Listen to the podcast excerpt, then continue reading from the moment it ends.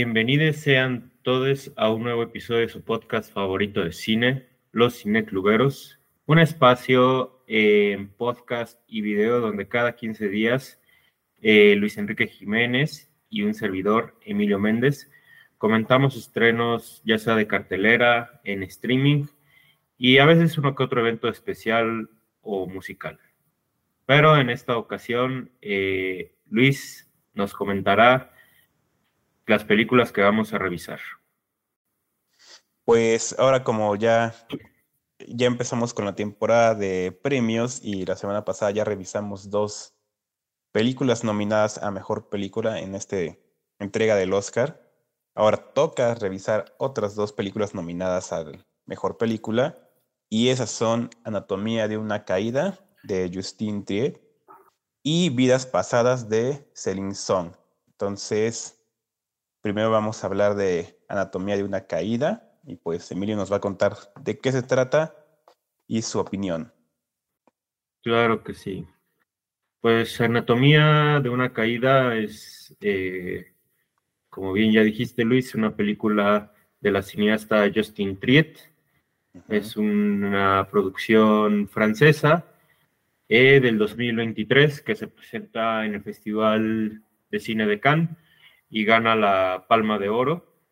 Eh, actualmente se encuentra contendiendo por cinco premios Óscares, entre los cuales se encuentra Mejor Película, Mejor Guión y Mejor Actuación Principal Femenina para Sandra Hüller, actriz que, por cierto, eh, creo que varios la conocimos por la película alemana Tony Erdmann, pero que este año pues, viene con dos películas bastante fuertes. La otra, La Zona de Interés, que me atrevería a decir que posiblemente sea un próximo episodio. Y pues, eh, Anatomía de una Caída particularmente es una película que podría considerarse de crimen, o por lo menos tiene un seguimiento como tal, ya que es sobre eh, un hombre que muere de una caída y es eh, descubierto por su familia, ¿no? Pero a la hora de hacerle la autopsia, no hay elementos suficientes para descubrir si él eh, ha tenido un accidente, ha cometido un suicidio o si a lo mejor fue empujado por alguien, si su caída fue cometida eh, a raíz de una de otra persona, de otro involucrado, ¿no? Y la principal sospechosa es su esposa, que interpreta a Sandra Hüller, eh, que de hecho también se llama igual, Sandra, Sandra Boitier, el personaje. Y pues eh, la película, como digo, es tratada como una película de crimen, ya que entre otras cosas se comete, eh, se emprende una investigación, pero sobre todo un juicio para determinar si ella es culpable o no. la película, a mi parecer, pues es muy fascinante, muy interesante. Eh, entraría, aparte de ser una película de crimen, de tener este tratamiento, también es una película eh, sobre un juicio, eh, lo que creo que también se le puede llamar un drama judicial. Y es una línea de películas pues muy interesante, ¿no? Porque de entrada es muy fácil hacer esta división como de fuerzas, digamos, de un personaje contra otro, ya que pues, usualmente en un juicio hay dos, partes, que tienen que demostrarse inocente o culpable, darle una razón uno a otro. Y pues de aquí salen eh, películas muy interesantes como Matar a un ruiseñor. En las series tenemos eh, The Night Of, que si quieren ver una buena serie y no han visto The Night Of, es, a mí me parece increíble. Eh, y bueno, recientemente, pues incluso me acuerdo que en 2021 tuvimos películas como El juicio de los siete de Chicago, e incluso la serie de antología que hizo Steve McQueen tenía ahí su episodio eh, de un juicio. Eh, y sí saco a colación todos esos ejemplos, no solo por hacer referencia, sino porque, o sea, tienen algo en común, ¿no? O sea, son películas donde usualmente tú tomas partido por la persona que está enjuiciada y usualmente el que la quiere enjuiciar es nefasto, ¿no? O sea, es una... odias al personaje, ¿no? Y creo que eso lo tiene esta película, ¿no? O sea, si sí tomas como un partido muy fuerte por el personaje de Sandra, pero también es una película que sabe muy bien generar intriga, porque creo que deja muy abierto qué fue eh, lo que pasó. Creo que es una película que, entre otras cosas, también es una meditación sobre qué es la verdad, ¿no? Eh, y a partir de esta pregunta se formula lo que es un poco la perspectiva y la percepción que podemos llegar a tener hacia cierta persona. De hecho, algo que me fascina esta película es que es una película que cumple con, esta, con este postulado que tienen algunos gurús del guion, de que cada escena de una película o de una obra dramática tiene que proporcionarte información nueva. Y lo que hace esta película es que en cada escena y con cada pista que se nos da y con cada testimonio que se va dando, pues incluso vamos formulando no solo un perfil del muerto, ¿no? Que es ah, el punto de partida de esta película, sino de la propia Sandra, de la relación que tiene con su hijo, eh, que se ve involucrado en el juicio, que aparte es invidente, entonces eso juega eh, parte importante en todo esto que estoy diciendo, de qué es la verdad, en quién podemos confiar, etcétera, etcétera, etcétera. Es una película, la verdad, creo que complejísima y creo que sí es una película que se puede analizar desde muchas eh, perspectivas, desde muchos temas. Y creo que es una película que, insisto, o sea, se te vuelve eh, activo, o sea, te vuelve un espectador activo, te hace como que estarte preguntándote qué es lo que va a pasar, eh, qué creo yo, qué postura tengo yo ante esto que estoy viendo. Y claro, eh, insisto, no solo está esta cuestión casi que platónica de, la, de qué es la verdad, sino también entra en juego la modernidad, ¿no? O sea, esta cuestión de eh, los medios de comunicación, los, los celulares. La película, un poco para ir cerrando esta opinión principal, hay muchas cosas más que quiero decir, pero creo que la película eh, yo, yo la recomendaría como una función doble para ver esta película y la última película de Park Chang-wook, la de La decisión de partir. ¿Por qué? Porque son películas eh, de crimen eh, sobre una mujer donde tenemos que ir descubriendo a lo largo de la película si ella es inocente o culpable.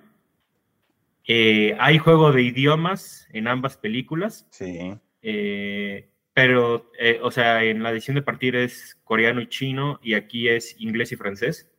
Que ahorita, ahorita, ese es un tema que quiero dejar para después, que sí lo voy a tocar. el, la postura que pueden tener los franceses hacia, esta película, porque notoriamente no fue la que eligieron para mejor película internacional en los Oscars, obviamente lo que terminó siendo un terrible error. Em, pero también ambos son ejercicios, a mi gusto, muy Hitchcockianos, pero la decisión de partir es un es, Hitchcock clásico. Sí. Y esta es Hitchcock, pero llevado a la posmodernidad, porque igual hay unas cosas con el montaje y las composiciones audiovisuales que es wow. Eh, pero eso es, así lo voy a dejar por ahora. O sea, la verdad, eh, sí me parece una de las películas del año. Qué bueno que Khan la premió. Qué bueno que los Oscars también lo están haciendo. Y, sí, dale. Eh, creo que a cualquier persona le cae bien una película de crimen en cualquier momento, porque es de lo que más te deja picado. Y esta sí te va a dejar picado las dos horas y media. Entonces, dale. La verdad creo que es una película que vale bastante la pena. No sé a ti qué te haya parecido, Luis. Pues igual, o sea, eh, sí, creo que yo, yo no tenía ni idea de qué se trataba esta película. O sea, fue esas que inconscientemente fui a ver eh, completamente vacío, o sea, no vi, nunca vi un tráiler. Se me hizo rarísimo que, de hecho, no, nunca me, ni siquiera me lo pusieron en el cine ni nada. Nunca había visto un tráiler y no había leído la sinopsis, entonces fui eh, vacío, vacío completamente. Y pues qué, qué grata sorpresa, o sea, qué, qué gran película. Y creo que es una película que aquí nos podríamos como echar unas muy buenas discusiones de varias horas de, de justamente esta parte, ¿no? O sea, de la ambigüedad que tiene, que, que sí, o sea, hay como mucho rollo entre esto, ¿no? De que si sí es inocente o no, o sea, mm, para mí la respuesta es bastante definitiva desde el inicio de la película. Eh, y eso es lo que se hace interesante, porque tampoco es como que te lo diga así muy, muy de frente, muy directo. De hecho, o sea, para mí confirmarlo bastó, este, bueno, más bien tomó verla dos veces. Eh, o sea, no es algo que así a la primera dije como, ah, sí, ahí está todas las pistas que quieras. No, es, es cosa de buscarlas. Y, pero a mí lo que me gusta justa de, de la película es la amigüedad que tiene con lo que decías esta parte de la verdad, o sea, ¿qué, qué es la verdad, no? Y, y a mí me, lo que me interesó muchísimo de la película es cómo te habla de, pues, esta parte de los juicios, eh, que no es solo cosa de franceses, ¿no? Que, pues, es un espectáculo, ¿no? Y, y creo que me parece genial que, que haya como esta parte de, no sé si se puede decir metalectura o, o qué, pero que, que al ver tú un juicio en el cine, pues es, es darte cuenta, ¿no? O sea, de qué tan hecho para, pues sí, para el espectáculo está este sistema que es más como de juicio de que es que esta persona este, hacía esto, ¿no? Esta persona hacía lo otro, ¿no? O sea, a esta Sandra, pues cómo se la pasan eh, buscándole en cosas de su vida privada, de que sí es bisexual, de que sí, este, de que sí es más exitosa que su esposo, o sea, ese tipo de cosas que, que, uno dice, o sea, eso qué chingados tiene que ver con que un güey se haya caído, ¿no? Nada, o sea, no, no, no nada que ver, pero de alguna forma, o sea, creo que justo ahorita que es, ¿no? Como que a todos nos cae bien una película de crimen y es cierto. Y esa es la cosa, ¿no? O sea, ¿por qué nos entretiene tanto todo esto? ¿Por qué nos da tanto gusto el buscar este, culpables, inocentes? Eh, sí, o sea, todo, todo lo que hay alrededor de estas cuestiones policíacas, judiciales, este, nos da mucha emoción buscar las respuestas, ¿no? Y creo que la película como que, pues va a eso, ¿no? O sea, creo que a mí al final, sí, no es tanto de, o inocente o no, o sea, es más bien, pues que también te la pasaste viendo la película, ¿no? O sea, piénsale, o sea, te la pasarías así de bien en un juicio real y no sé, o sea, eso es como muy, yo diría hasta perturbador de, de nuestra sociedad, o sea, es, es este, pues sí, que toda esta cuestión de los juicios, todo lo del crimen, pues nos parece muy entretenido, lo es, pero híjole, o sea, se nos olvida que hay vidas en riesgo a veces, ¿no? Entonces, no sé, a mí que la película ponga todo eso en la mesa y más cosas todavía que todavía podemos mencionar más adelante. Y luego de una forma tan, es realmente sencilla, ¿no? O se siente sencilla que que creo que no lo es, es una película complicada por dentro, pero se siente muy sencilla, ¿no? Y como dices, es una película que nada más te va revelando información, información, información, pero lo hace de unas formas que, o sea, tú como sabes, ¿no? Que es verdad, que no. Me encanta cómo juega con las perspectivas, o sea, a veces ves a los personajes en flashbacks, a veces no, a veces es como el puro testimonio, ¿no? Y a veces es como lo que se imagina a un personaje, o sea, es como, güey, ¿qué, qué agarras de ahí, no? Entonces, o sea, es ejecución en temas, es una película tremenda, tremenda. Ahorita que tú decías que si nos parecería divertido ver un juicio, bueno, si es el juicio de Javier Duarte, a mí sí me parecería muy divertido. Pero sí, no, sin duda alguna, creo que ese es un tema que toca esta película, ¿no? La falta de sensibilidad que puede haber en este tipo de situaciones, ¿no? Incluso más porque el lado opositor, el que la quiere enjuiciar a esta Sandra, si de repente, eh, pues uno, bueno, a mí me afligía, ¿no? Decir, ¿por qué se empeñan tanto en querer demostrar que ella es culpable? O sea, si estoy seguro que ni les consta. Pero ellos lo único que están haciendo es que como son la oposición, tienen que usar todos los recursos, hasta si es necesario tramposos, para, pues, enjuiciarla, ¿no?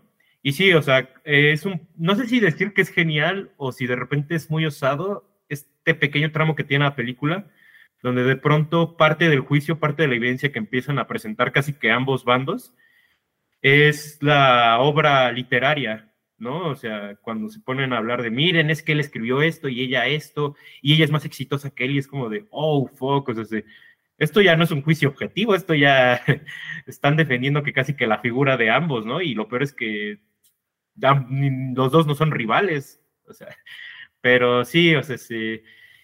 Eh, en mi caso, no, yo no te podría decir que me entretuve, que bueno, sí hay un entretenimiento, pero no de gozo. Yo puedo decir que me entretuve porque este tipo de películas judiciales siempre a mí me hacen sentir mucha frustración o sea, como decir, chale, o sea, si de verdad eh, están dándole con todo este personaje que no se lo merece, pero aparte pues también se mimetiza en lo que es la impunidad en la vida real, ¿no? O lo que es la injusticia, de que hay personas que son juzgadas de esta manera y los que sí tendrían que ser juzgados no lo son, ¿no? Pero eh, hablando de la mediatización de los juicios, pues sí, claro, creo que también ese es otro tema que sí toca esta película Tan solo hablando de lo que fue el juicio de Johnny Depp y Amber Heard, eh, o de lo que fue el de O.J. Simpson por el asesinato eh, de su ex esposa. O sea, claramente esto sí ha pasado en la vida real, ¿no?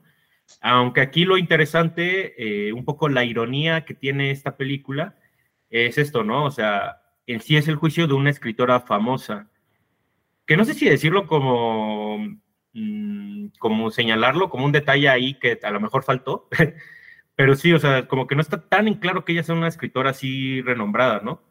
O sea, sí. Sí, esa es una cosa que también como que se va revelando poquito a poquito, ¿no? Como que de repente resulta que sí hay un gran interés en ella en Francia. Pero no es algo que te digan como de que, ay, luego, luego, la gran escritora, ¿no? Sí, sí, sí, sí. Pues así tal cual como lo acabas de decir. Entonces sí está ese detalle que está, eh, digamos, interesante.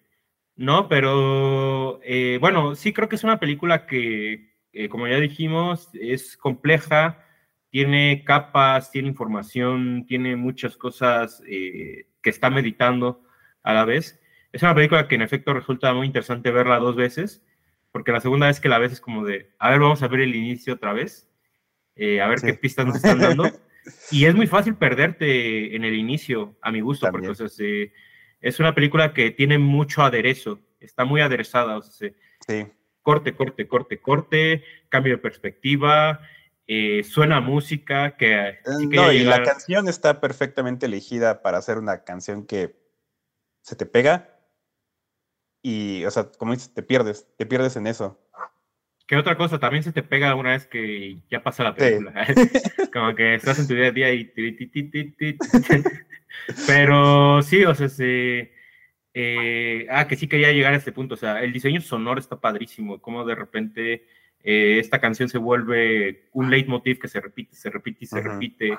Y hay estos cambios eh, de de repente de escuchar esto a piano y de repente como una conversación que es una grabación se mete en la escena y de repente entramos a esta grabación como si fuera un flashback, que aquí ya me adelanto otro tema, pero eh, sí, ¿no? Eh, conforme vas conociendo la historia de, Sandra y su esposo, se vuelve un drama marital, pero potente, ¿no? Y hay una escena particularmente que es una grabación que en teoría es una prueba eh, contundente que quieren usar contra Sandra.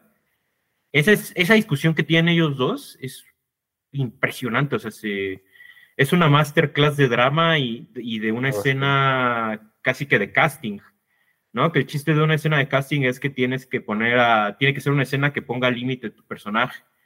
Y sí, yo apuesto que cuando eh, mencionen la nominación de Sandra Hüller en los Oscars, esta escena que yo estoy mencionando es la que van a poner.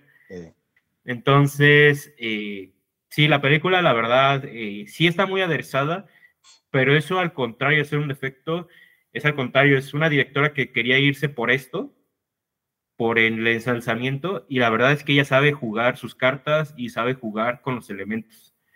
Entonces, la verdad, eh, a mí me parece una película magistral por eso, porque creo que es una película que sabe bien lo que quiere lograr, eh, no le tiene miedo a jugar con los ingredientes y eso lo sabe usar en su momento. Entonces, eh, yo creo que es una película a la que le podemos aprender muchas cosas, ya sea por cuestión de ritmo, por revelación de la información, eh, por cómo eh, mantener el interés del espectador a lo largo de dos horas y media, etcétera, etcétera, ¿no? Eh, ya nomás, este tema que quería tocar de, de, los franceses, me hizo ruido un poco estas veces que la he visto. Pues sí, primera, el decir, ¿por qué los franceses no eligieron esta película siendo que es la que ganó el festival de su país, el Festival de Cannes, que es un festival francés? ¿Cómo es que ganó la Palma de Oro y no fue la que eligieron para ser mejor película. Pero sí, o sea, yo sí creo que esta película tiene un tema sensible para ellos, ¿eh? ya pensándolo un poco. Aunque ahí sí a lo mejor y tampoco quiero decir algo que me vaya a caer gordo a mí mismo. Pero sí, o sea, de entrada es una película que eh, es francesa y más de la mitad de la película está hablada en inglés. O sea, sí. no está hablada en el idioma de ellos que obviamente les enorgullece. Y segunda, sí creo que tiene una... Eh, y bueno, hay que recordar que esta película la hace una francesa, entonces eh, ahí valdría la pena eh, un poco ver cómo ella toca esta llaga de su sociedad.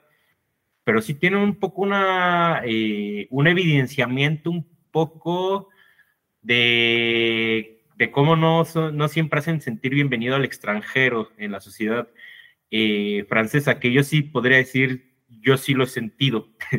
La vez que he ido a Francia sí he dicho, eh, no nos tratan exactamente a los extranjeros como de, ay, sí, muy bienvenidos, muy acogidos. Eh, ¿Por qué? O sea, primera, la persona a la que están enjuiciando en esta película es una extranjera. Sí. Es una mujer alemana. Y este tema de la nacionalidad cobra importancia en cierto punto de la película. El hecho de decir, yo estoy en Francia, pero no me siento a gusto en Francia. Y segunda, yo no voy a aprender francés. esa postura sí la tiene el personaje principal. Y segunda, pues obviamente, eh, quieran que no, si hay un punto de la película que es eh, los franceses contra esta mujer.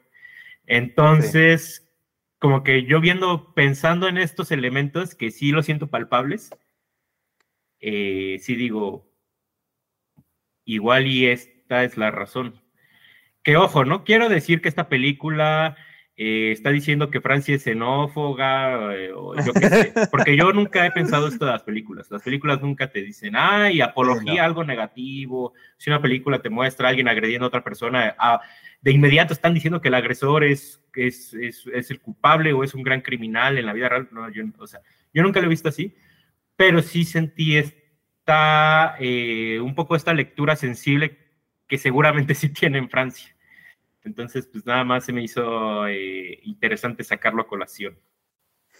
Que o sea, sí está, sí, sí están todos esos puntos. Sí entendería por qué algunos, algunos, porque no podemos decir que a todos, eh, les habrá, eh, pues sí, llegado un poquito, no sé, sí les habrá molestado, ¿no? O sea, sí hay unas cuestiones ahí mucho de, pues, la cultura francesa y cómo trata a las mujeres y obviamente evidenciar su sistema judicial, pues también no cae así, no, pues no, no cae muy bien, o sea, también ya le pasó a Alice Diop con Saint Omer, que también es una película que es muy del, de estos juicios en Francia, y también fue una película que, o sea, ¿quién sabe qué es Saint Omer? Es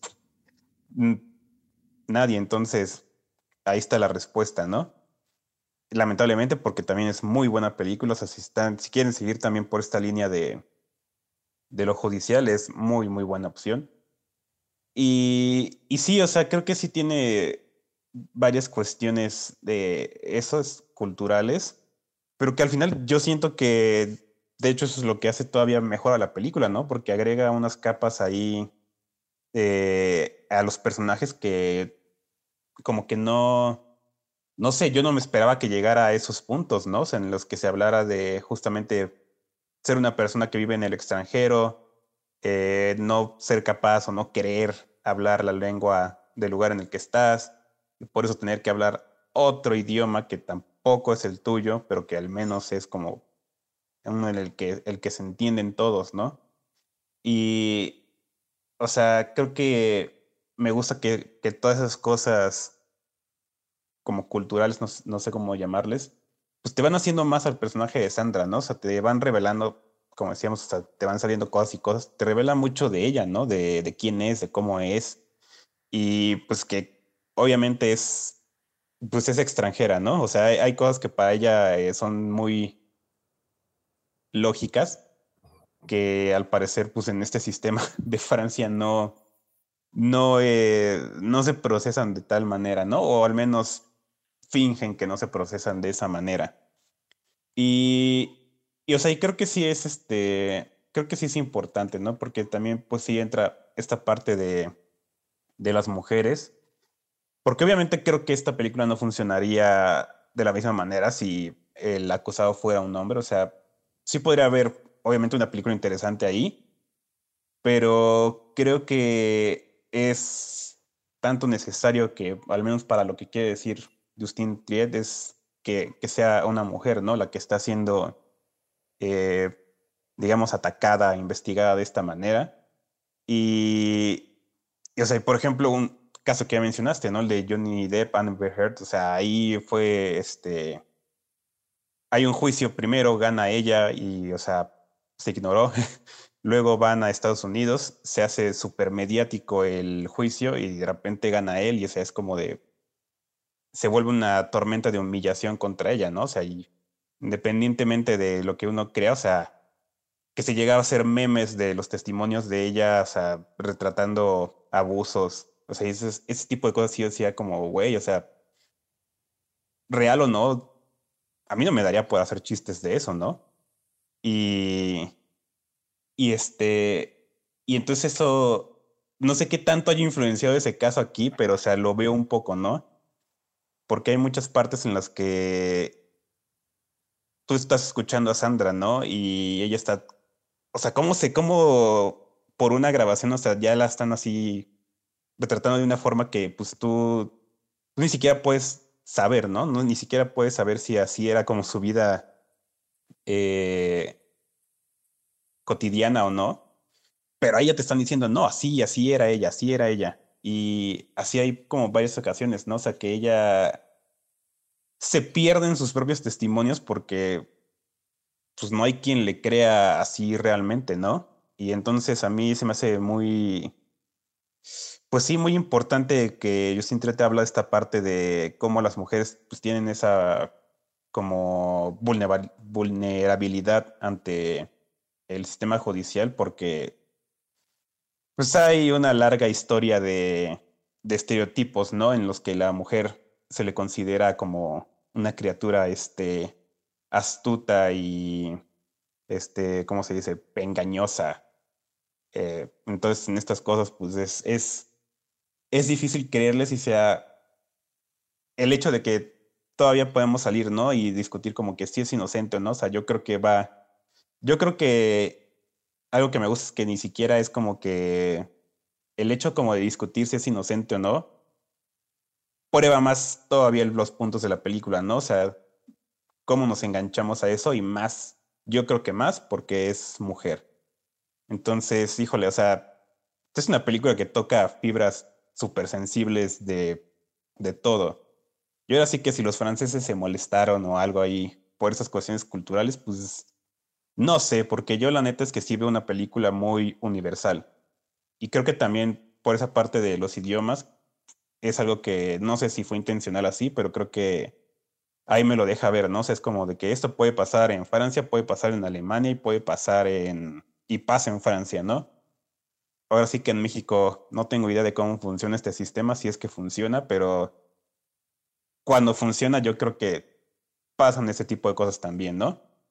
Entonces, o sea, es, es, es algo universal y es una experiencia pues, de las mujeres este, también universal, o sea, ni siquiera ya como juicios como tal, ¿no? O sea, tan solo en su día a día hay situaciones como estas que pues, se le culpan de cosas que ni al caso, ¿no?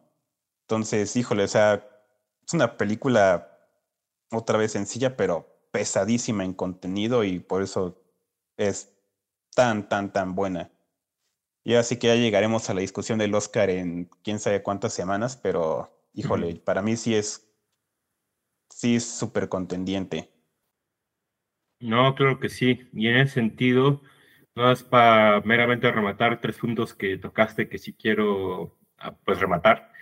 O sea, primero empezando por este tema de la sensibilidad. Vamos, o sea, incluso si la película sí es un ataque hacia la sociedad francesa, pero creo que tú dijiste algo que me, mm, que me interesa bastante, que es, creo que en general es una película que es un tuche a la sociedad en general. O sea, por varias situaciones como la situación de la mujer, del extranjero, etcétera, etcétera. Pero incluso si fuera puntualmente y nada más esto que no lo es, pero si solo fuera hacia la sociedad francesa, con más razón ellos la tendrían que reconocer como de, ah, pues, o sea, qué bueno que hay una película que nos hace esta radiografía y en general, esto no se digo para los franceses, o sea, en general en el cine, cuando se hace una película que puede ser a lo mejor sensible para cierto país, no tendría que verse como una ofensa, como de, ay, ¿por qué tocaron este grupo? Ay, ay, no sé qué, o sea, no, pues al contrario, o sea, qué bueno que se tiene la perspicacia, porque es cuando se hace con crudeza y con ingenio que se tocan este tipo de temas, que es cuando más podemos hablar de ello. Entonces, pues al contrario, qué bueno que se pone, qué bueno que los Óscares no le hicieron caso a Francia y dijeron, vamos a premiar la película que no mandaste. Y sí, claro, eh, que me digas que esta entra entre las mejores películas del año, que no solo lo dicen los Óscares, también lo dijo la revista Cahiers tu Cinema. Ah, claro. Estoy por demás de acuerdo. Yo ya, creo que ya dijimos varios puntos de por qué. Y sí, yo también creo que es muy meritoriamente una de las mejores películas del año. Y insisto, regresándome a otra cosa que dijiste, o sea, esta cuestión de, de ser mujer, creo que también la película sí eh, expresamente también lo dice, ¿no? Ahí al inicio de la película es como de, pues es que resulta que tú eres de las principales sospechosas.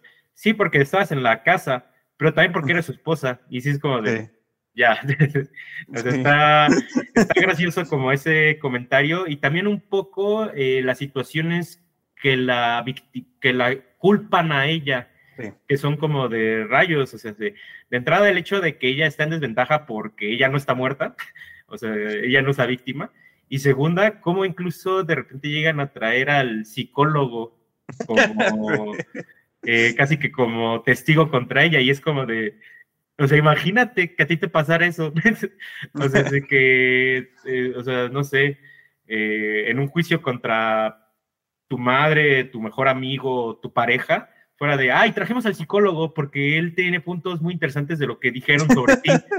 es como de, chale. O sea, a ese grado llega el juicio que se me hace fascinante. Em, pero sí, sí, sí, sí, creo que esta película tiene muchos estos temas un tanto ácidos, que por, con más razón eh, la aplaudo, ¿no? Y sí, sin duda alguna, insisto, es una película muy interesante, que sí, esta cuestión de la relatividad de que si es culpable o no, que sí, yo creo que ya al final de la película, y creo que hay una respuesta clara, que la película se inclina bastante a ella. Eh, pero a mí me parece interesante que yo en Cinemanía, donde trabajo, hay gente que sale y sí me dice cosas que ya después que la vi dije, ok, está muy interesante que tú hayas absorbido esto que me estás diciendo. Entonces, eh, sí, creo que es también una película que sí le juega mucho a como a la sensibilidad y a un poco la, pues sí, la postura que tiene el propio espectador, ¿no? La que, la que va a terminar también saliendo a la luz, ¿no? Y eso, eso creo que la vuelve todavía más interesante. Sí, creo que tiene esta cuestión de como muy... Es que como dije al inicio, o sea, es, la película se reconoce como un espectáculo, ¿no? De un juicio. Y eso es lo que te da a final del día, o sea, el clímax es un super performance, una actuación de 10, o sea que ahora sí que, que tú lo puedes tomar como lo quieras, ¿no? Pero o sea, es, es, es, una cosa ahí, este, pues, poquito de show. O al menos así lo vi yo, ¿no? O sea, porque también es lo interesante, o sea, es. Es de qué creerle a quién, ¿no? Entonces, eh, sí, también es una película muy, digamos, personal, en ese sentido, ¿no? O sea, como que a cada quien, dependiendo de lo que vio, de lo que no vio, de lo que cree, de lo que ya sabe, de lo que no sabe, eh, saca sus propias conclusiones y tiene sus propias dudas, ¿no? Pero, o sea, repito, creo que para mí es como lo que sigue elevando, ¿no? El, el discurso de la película al final. Y, o sea, eso para mí hace una película trascendental. Entonces, híjole, yo creo que ojalá sigamos hablando de anatomía de una caída de aquí en 20 años, porque pues, se lo merece. Y yo creo que así será. Que sí, o sea, igual y sí, yo ya la podría ir perfilando como una de las películas francesas más importantes en los últimos años, sin problema alguno. Y bueno, si ya no hay más por agregar. No, ya lo podemos dejar ahí. Seguimos a hablar de vidas pasadas. De vidas pasadas. Eh, past Lives. el cassette. Pues ahí está. Este. Sinopsis y opinión. pues Vidas Pasadas, Past Lives, eh, la primera película de Celine Song, una guionista eh, y directora de teatro, si no me equivoco, que pues con A24, que ya saben que confía mucho en varias personas, pues lanza esta película, digamos, de romance. Eh, otra vez volviendo a esta división de idiomas, una película hablada parte en coreano, parte en inglés, y pues va de, digamos, una pareja, Nora y Hae Song, que son, que en la infancia fueron, digamos, amigos cercanos, eh, con un poquito una onda ahí romántica, pero que no se concretó porque Nora y su familia emigraron a Canadá y pues tuvieron que separarse. Años más tarde, eh, eh, trata de buscarla, la encuentra, ella ya vive en Nueva York y ahí pues se dan unas pláticas a través de videollamada, ¿no? pero esa conexión se corta también otra vez. Y otros 12 años después se vuelven a reencontrar cuando Hae Song va de vacaciones a Nueva York, quiere visitar a Nora. Y bueno, Nora ya está casada. Entonces se vuelve un encuentro agridulce entre estos dos personajes que pues se debaten entre pues lo que hay entre ellos, ¿no? Y pues híjole, ¿qué decir de esta película que, que, que no sea más que me, me destrozó, me, me dio un abrazo, me siguió destrozando, o sea, me rompió el corazón, me lo arregló. Es, es una cosa impresionante, o sea, creo que no sé ni siquiera, ni siquiera sé cómo poner en palabras todo eso, ¿no? Porque es este es una película muy, yo sí diría que es poética. O sea, creo que Celine Son tiene una cuestión ahí con lo visual que es este muy, muy íntimo, muy, muy romántico. O sea, si yo quiero pensar en cómo se siente el romance en el cine, o sea, hay muchas formas, pero creo que esta nunca la había visto.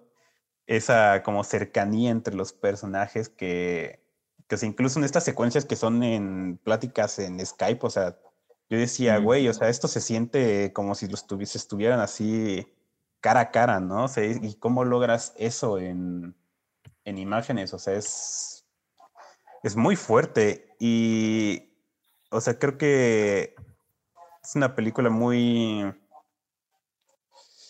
yo creo que sí diría hecha a la medida, porque así como decía con Anatomía de una caída, que es como muy personal, cada quien eh, le toma lo que quiere con lo que sabe creo que también tiene esto, eh, Past Lives, o sea, creo que tú llegas con una cierta idea de lo que es el romance, de lo que es el amor y lo que son las relaciones, y te proyectas muy cañón en lo que pasa a estos personajes, ¿no? O sea, es, hay como cabida esa cuestión ese de, de ver, eh, pues sí, tus experiencias a lo mejor en lo que le pasa a estos personajes, ¿no? Y, y eso me parece genial, porque, o sea, en sí la historia no es tan. Eh, no es tan abierta, ¿no? O sea, es como una situación muy específica. O sea, esta mujer que vivía en Corea y tenía un noviecito ahí y ahora está casada con, un, con otro güey y, y su amigo regresa. O sea, es como es muy específico. Y tú puedes decir como de que, pues, yo como me, yo como empatizo con eso, ¿no? Si nunca me ha pasado, o sea, yo no emigré, o sea, bla, bla, bla, ¿no? Y, al contrario, o sea, en esta, en todo esto que es tan específico, o sea, tú encuentras qué, qué cosas resuenan contigo, qué cosas este, tú has sentido, qué cosas has experimentado, o sea, Y obviamente yo no puedo decir que, que me ha pasado algo así similar, pero o sea, sí hubieron momentos en los que yo dije, Dios mío, esto yo lo he sentido por alguien, ¿no? Esto sí, eh, esto sí me ha pasado. Y, y todo eso, o sea, ¿cómo, ¿cómo te lo envuelve de una manera tan, no sé, o sea, melancólica? O sea, es una película melancólica, mucho del qué pasaría y pues obviamente de ahí el título, Vidas Pasadas.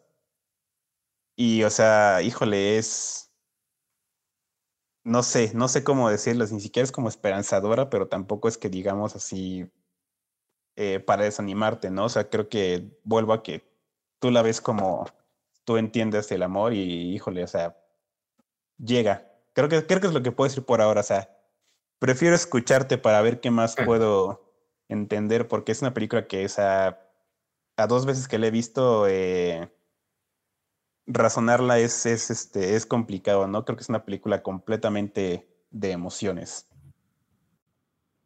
Completamente de acuerdo, ¿no? O sea, es una película emocionante, con estos un poco matices polarizados, pero que sí están. O sea, es una película demoledora, pero que uno le da gusto ver. O sea, se, eh, y yo lo decía con hojas de otoño, ¿no? O sea, se, a mí me dio mucho gusto como que a ver, nomás entraba a ver hojas de otoño para ver, para decir, a ver qué onda con esta peli, y de repente salía a decir, no manches, no me esperaba ese ratito tan agradable. sí. Eh, una película que básicamente es como tan sencilla de conversaciones. Una película así bien hecha, la verdad, es, es un rato muy grato. Pues Vidas Pasadas está en este eje, o sea, es una película en teoría sencilla, o sea, es una película sobre que te retrata una relación, entre dos personajes, eh, se lo va desenvolviendo a través de conversaciones, montajes, eh, una historia que se va a resolver en algún punto, pero te lo hace de una manera tan, tan magistral. O sea, yo no puedo creer que esto sea una ópera prima, eh, porque todo está excelentemente pensado y ejecutado. Ahora sí que hasta me dan ganas de ponerme como juez de clavados, ¿no? O sea, guion, 10. Ejecución, 10. Interpretaciones, 10. Montaje, 10. O sea, se...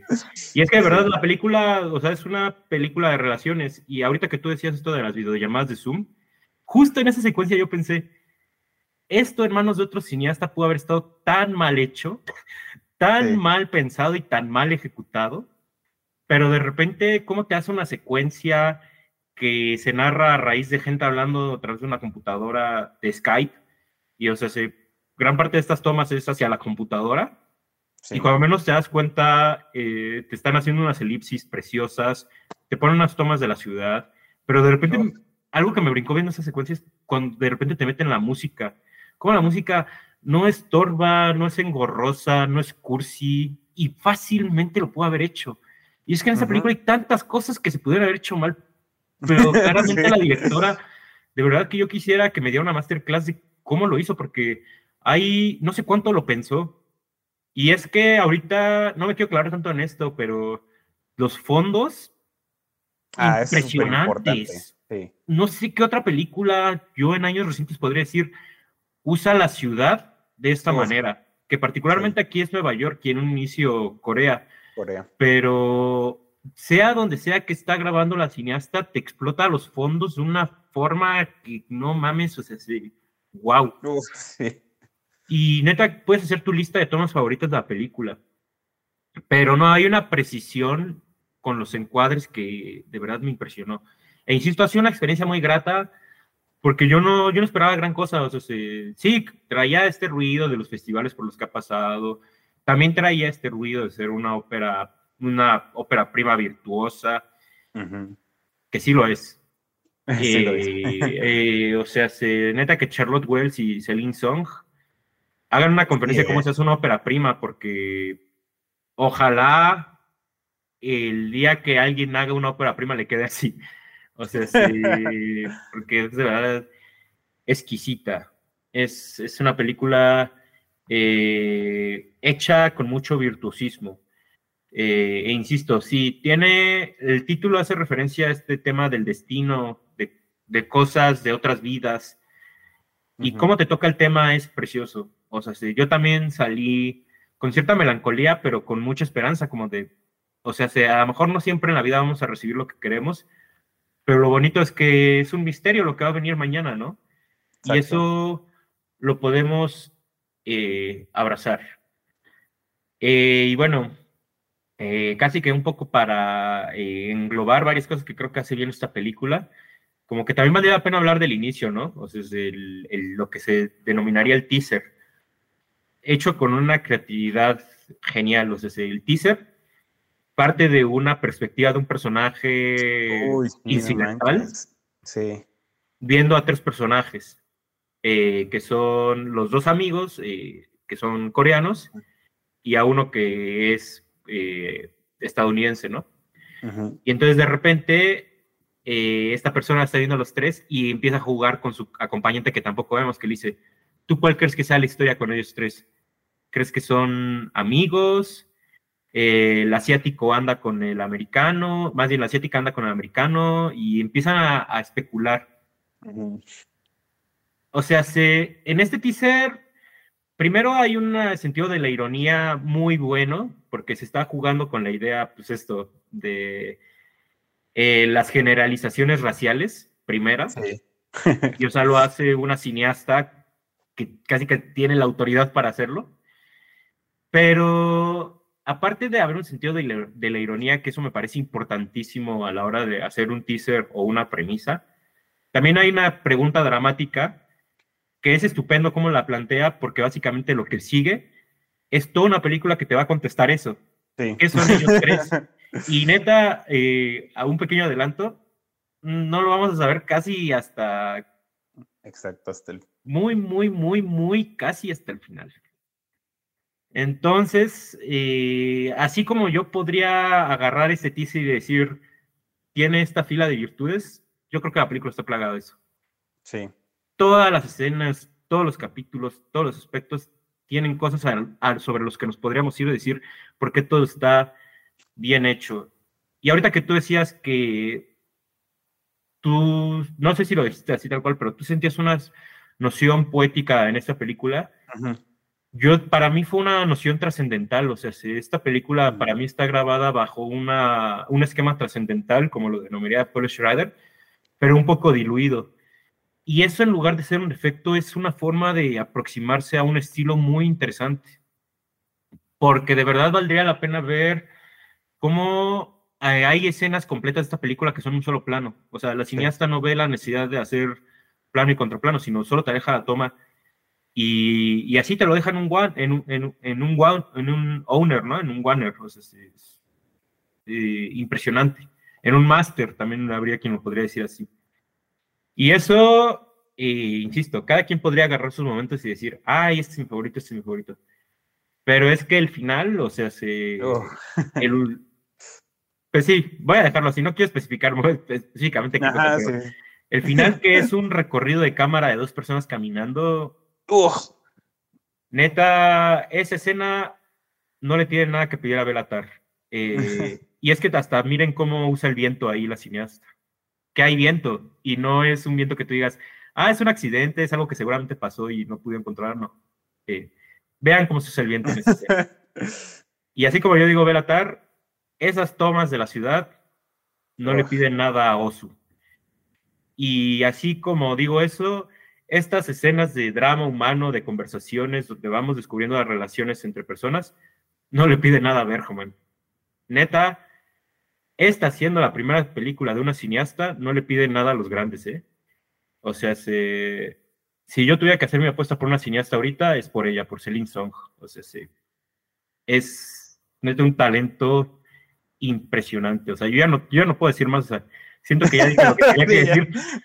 nada más, si un día me la llego a encontrar, prefiero no hacerlo porque voy a terminar besando el, piso que ella pisa. O sea, ese es el nivel de admiración que siento hacia ella ahorita. O sea, no puedo creer que es cineasta tan impresionante descubierto. O sea, pues así, así de así de así, de simple lo dejo. no, pues es que eh, sí hay varias cosas que, que mencionas que quiero decir, bueno, quiero rematar porque, o sea, empezando creo que por esto último, o sea, para mí son clarísimas las influencias, ¿no? O sea, o, no sé, influencias de influencias que, que vuelvo a esta cuestión que varias veces, varias veces hemos mencionado, ¿no? O sea, como que la diferencia entre las influencias y las referencias, o sea, quién está, pues sí, haciendo quién nos está demostrando todo lo que ha visto, pero sin tampoco señalarlo. Y creo que aquí pasa mucho, ¿no? O sea, así como tú mencionas ya Bergman, a Osu, o sea, eh, yo pensé en Richard Linklater con la mm. trilogía de Before, o sea, tiene rasgos ahí clarísimos, ¿no? Y pero pues no hay, no hay como referencia como tal, o sea, simplemente eh, la influencia es ahí muy clara y, o sea, y, y, lo que me gusta es justamente que sí tiene esa voz propia, ¿no? O sea, por más que te pueda señalar como esto se parece a tal, esto se parece a tal, se parece a tal, aún así es como de que, güey, pero o sea, no es copia, no es este emulación, o sea, es completamente una voz eh, original, un proceso de pensamiento totalmente diferente, nuevo, y que a mí me resulta incomprensible, ahorita me resulta incomprensible tal vez porque es su única película, o sea, tendría que ver tres, cuatro de ella para poder empezarte a decir, ya, ya entendí que, ya entendí por qué hace esto, ya entendí por qué hace esto otro. Porque aquí son decisiones que, que, o sea, siento que yo vi la película una vez, me pareció espectacular, la amé, pero siempre me preguntaba, o sea, ¿pero qué tiene de especial, no? O sea, como dices, o sea, solo son planos así quietos, o sea, es este tomas de la ciudad. Yo dije, o sea, ¿qué hay en esto? ¿Qué, es lo que realmente me llevó a conmoverme de esta manera, ¿no? Y, o sea, pues ya viendo el acontecimiento, o sea, qué, qué cosas comunica, ¿no? Justamente hasta con los fondos, o sea, creo que todo esto de la ciudad es tan, tan, tan importante, o sea, a mí, eh, híjole, no, no quiero como meterme en detalles de la trama, pero lo que me dicen estos fondos de la ciudad de Nueva York del personaje de Nora, esa comodidad en ese espacio, o sea, la película ya te, ya te está diciendo cosas eh, desde mucho antes de que pasen, ¿no? O ya te está haciendo sentirlas desde antes que pasen. Y cómo hace esa, este, cómo hace esa relación de los personajes con su entorno, o sea, a mí me parece una cosa muy, muy fuerte. Porque digo, o sea, más, más adelante tiene importancia, pero, o sea, tú lo vas sintiendo poco a poco. Y, o sea, cómo va también la fotografía, o sea, me parece una cosa espectacular que, que la película se, se puede decir que pasa en un día, de alguna forma, o sea, cómo empieza siendo de día, el medio es de tarde y el clímax es de noche, o sea, son cosas ah, súper sencillas que a cualquiera se le pudo haber ocurrido, cualquiera lo puede hacer, pero no mames, como lo hace Celine Song, es una cosa que no procesas realmente al momento, pero lo sientes muy cañón. Y, o sea, es este. Pues sí, o sea, no sé, no sé cómo es ese proceso de pensamiento para ella, pero sí es, sí es algo poético. Y, y o sea, creo que a mí me, me parece genial. O sea, que, es muy, pues sí, es muy suyo, o sea, es este, es una, es una maestra, o sea, ya, ya necesito ver, ya necesito ver qué va a hacer, qué, qué sigue con ella, porque hay, hay una cuestión ahí, sí, de estilo propio que es, no sé, o sea, se me escapa en este momento el, pues sí, o sea, cómo, cómo lo hace, entonces, híjole, para mí, por favor, ya que Celine Song saque película de aquí en un año o dos. Por favor. Que se tenga que, tenga que, tardar, pero que lo haga También. con esta maestría. Que ahorita que yo decía que Bergman, y neta, lo único que hace que esto es una película de Bergman es que, o sea, la historia no está ubicada en la isla de Faro. O sea, que es donde él grababa todas sus películas. Que, por ejemplo, eso se hizo en Retrato de una mujer en llamas, de esta Celine llama justamente. Y tal cual, creo que es. Yo, bueno, sí, aún hoy en día la consideraría el mejor heredero de Bergman. Eh, porque es quien mejor se ha apropiado de su estilo en esa película. Pero esta película, eh, Vidas Pasadas, de Celine Song, eh, igual, o sea, se está en, está en, esa, en esa liga de Bergman. Eh, que ojo, esa liga es muy, muy grande. está, en esa, está en esa misma liga, lo único que no le faltó es grabar la película El Faro. Pero perfectamente esta historia de los dos personajes, del amor no consumado que se reencuentran años después, eso perfectamente era una trama de Bergman. Perfectamente. Y es que esta película pues se va puramente a lo que es el drama humano y al hacer eso hace una eh, hace un retrato de lo que son las relaciones humanas y en ese sentido también es un muy bonito drama de alcoba, ¿no? O sea, es, es, un eh, el cómo te retrata la relación marital es, es muy bonito. Eh, y eso, o sea, es una película que ante todo es una, es una película de relaciones, pero con una sensibilidad y, una sabiduría que es inagotable. O sea, y de verdad que ya no hay películas así. Bueno, o sea, este año, y eso que este año es muy bueno. Tuvimos hojas de otoño. Eh, pero sí, eh, la verdad es que, insisto, yo sí recuerdo eso. Yo cada vez que encuentro este tipo de películas digo, wow, todavía se pueden hacer así, todavía se pueden hacer este tipo de películas que son básicamente dialogaciones, sí. pero con este nivel de maestría y con y dejándote esta sensación al espectador tan bonita, porque a fin de cuentas lo que estás viendo es la vida misma y es ahí donde uno se puede ver reflejado, ¿no? Entonces, eh, pues, por eso creo que es una película fascinante y pues ya casi que no es para dejarlo hasta aquí. Pues hasta ahorita hemos, o sea, los últimos dos capítulos han sido películas sobre el Oscar y yo sí diría 2023, que bueno, se está premiando el 2024. Sin problemas le hace competencia al 2019, que yo lo consideraba hasta ahora uno de los mejores años en el Oscar. Este año también se pone a esa altura, porque de verdad, ya habiendo visto la mayoría, qué nivel de películas tuvimos ese año. Qué nivel, o sea, pobres criaturas, los que se quedan, vidas pasadas, Anatomía de una caída, Oppenheimer, Barbie. Me falta ver todavía Maestro, que es la que muchos vapulean, pero de eso no, puedo opinar. Yo tampoco, no eh, Pero la que le tengo mucha, mucha expectativa y pues, siento que la va a cumplir es la zona de interés. Entonces, yo sí diría, qué gran año, ¿eh? Entonces, eh, de repente sí sentí que estaban faltando películas así grandes y de repente en dos meses me las juntaron. Habría que sumar las que no están nominadas, ¿eh? Como También. Godzilla menos uno. O Priscilla, o sea, sí, de verdad. May December. May December. Ah, que bueno, tú ya la viste, yo no, pero también le tengo mucha expectativa y no está nominada. Entonces, de verdad, wow. Qué, qué, bien estamos cerrando el año. Que digo, ya sé que estamos en 2024, pero mi cierre se, recorre, mi cierre siempre se recorre. Sí, el mío también, hasta el Oscar. Exacto. Y, pues creo que ya yo también para ir terminando, o sea, creo que me quedo con esto que dijiste, o sea, sabiduría. Esta es una cineasta sabia. ¿De dónde? ¿De dónde le salió? No tengo idea, porque este es, es de esos eh, debuts que tú sientes que le hizo un director que lleva décadas en la industria. Y no, es una mujer que lleva escribiendo y dirigiendo teatro por años, pero te hace esto. O sea, qué, qué genial, ¿no? Y pues sí, o sea, que, que se tarde lo que sea, pero que saque otra película.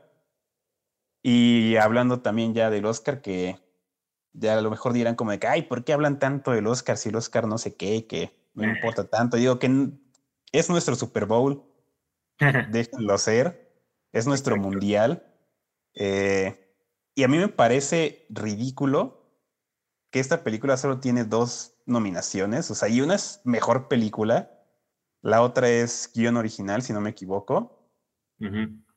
Cuando, por el amor de Dios, o sea, mejor dirección, mejor actriz, mejor actor, mejor actor de reparto, mejor edición, mejor fotografía. Fotografía. Música, o sea, no mames, ¿cómo reconoces que es de las mejores del año, pero no le reconoces todo lo que le hizo de las mejores del año. O sea, ridículo.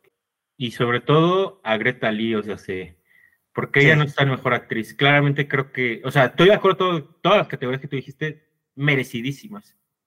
Pero Greta Lee es la que sí digo, híjole, Exacto, ¿qué también, pasó aquí? O sea, sí. Muy mal. Sí, claramente era una candidata fuerte.